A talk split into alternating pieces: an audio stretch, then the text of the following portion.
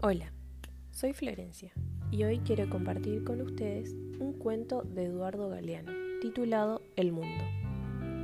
Un hombre en la costa de Colombia subió a una montaña.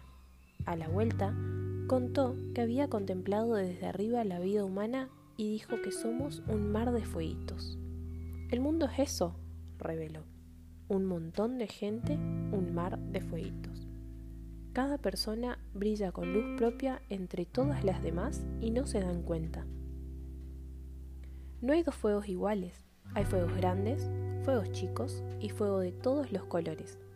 Hay gente de fuego sereno que ni siquiera se entera del viento y gente de fuego tan enérgico que llena el aire de chispas.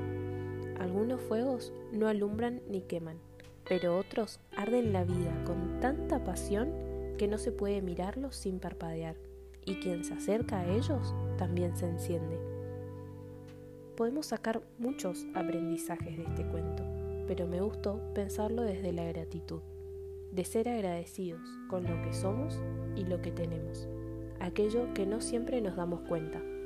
Y mejor si nuestro fuego brilla tanto que pueda iluminar a otros e inspirarlos a ser agradecidos y ver la vida de un modo más apasionante.